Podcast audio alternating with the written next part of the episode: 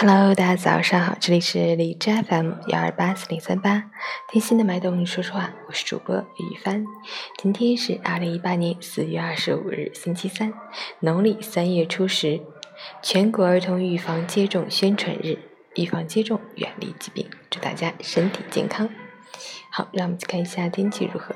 哈尔滨晴，二十五到六度，西南风三级。天气晴好，阳光和煦，微风拂面，气温一路高歌向暖，感觉温暖舒适，非常适合到户外玩耍。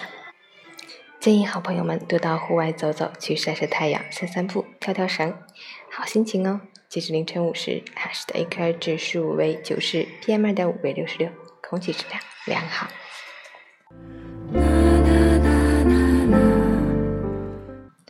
陈谦老师心语。生活就是一种体谅，一种理解。懂得体谅，懂得理解，懂得宽容，日子就会温馨，人生也会安宁。